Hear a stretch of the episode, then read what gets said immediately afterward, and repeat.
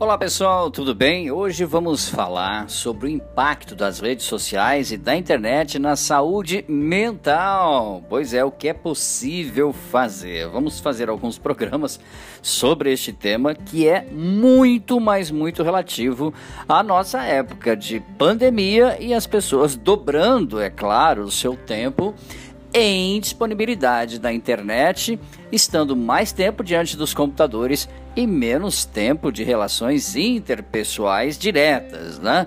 Dependência da internet. Um estudo buscou avaliar a ligação entre dependência de internet e depressão. Pois é. E para isso, fez a pesquisa online com 259 adultos. Realmente é um macro ambiente de pesquisa respeitável. Mas vamos lá. Observou-se que o aumento da depressão está significativamente relacionado ao crescimento do tempo gasto na internet.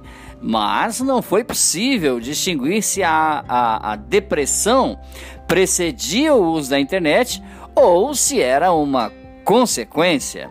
Outro estudo que avaliou crianças e adolescentes com uh, diagnóstico de dependência de internet concluiu que mais de 50% das crianças foram diagnosticadas também com TDAH e que 25% dos adolescentes foram diagnosticados com depressão seguidos de transtorno obsessivo compulsivo. Bom, com essa introdução, você já pode imaginar que o tema está sendo, além de muito debatido, você pode perceber que o tema é muito grave. Mídias sociais, em primeiro lugar, a respeito das redes sociais especificamente, há diversos estudos relacionando algumas características pessoais ao uso excessivo das redes sociais.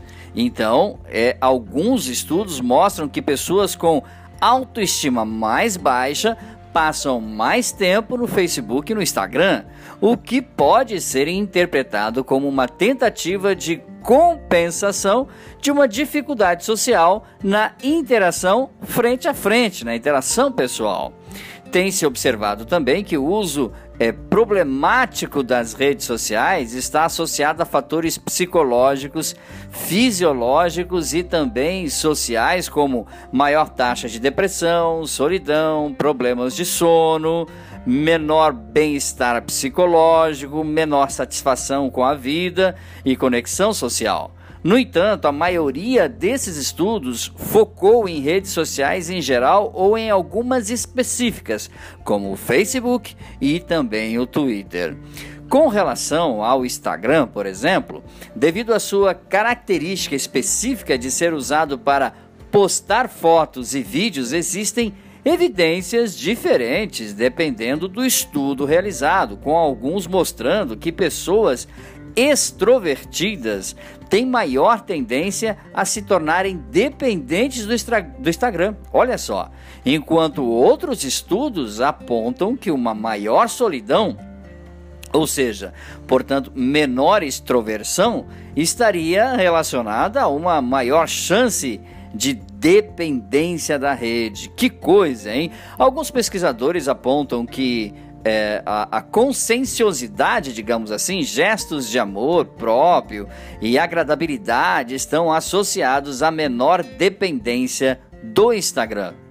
E isso é preocupante. Pessoas mais confiantes em geral ficam mais à vontade em ambientes de interação social e para se comunicar. Há evidências, inclusive, de que estudantes com mais autoconfiança têm menor comportamento de evitação e ansiedade em amizades, né? Não, não tem tanta expectativa assim, né? E terminando para o programa de hoje, já indivíduos que são menos confiantes podem apresentar maiores taxas de depressão. Né? Essas pessoas podem ser mais propensas a gastar mais tempo em rede como Instagram, mas quais não há necessidade de socializar, de se comunicar ou de criar vínculos com outros indivíduos, tornando-os assim mais isolados. Né? Porém, numa pesquisa feita uh, pelo Center for Human Technology, com 200 mil usuários de iPhone, observou que quando a pessoa fica além de um determinado tempo nas redes sociais, ela passa a se sentir mal com isso. Porém, mesmo se sentindo assim, muitas pessoas têm dificuldade de limitar o seu uso das redes sociais. Bom, é, no nosso próximo programa sobre o tema, nós vamos ver o que podemos fazer. Aqui nós falamos sobre os problemas, vamos falar sobre as soluções no próximo programa. Mais dicas sobre marketing, podcasts e vídeos você encontra em nosso site dbmarketingdigital.com.br. Um grande abraço, até nosso próximo encontro. Tchau, pessoal.